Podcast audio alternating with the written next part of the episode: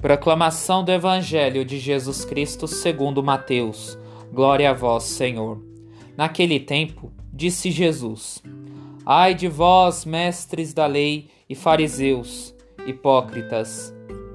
Vós sois como sepulcros caiados, por fora parecem belos, mas por dentro estão cheios de ossos de mortos e de toda podridão.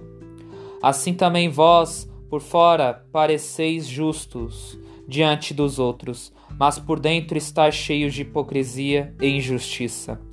Ai de vós, mestres da lei e fariseus hipócritas! Vós construís sepulcros para os profetas e enfeitais os túmulos dos justos, e dizeis: Se tivéssemos vivido no tempo de nossos pais, não teríamos sido cúmplices da morte dos profetas. Com isso, confessais que sois filhos daqueles que mataram os profetas.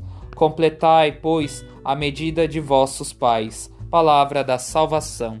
Glória a vós, Senhor.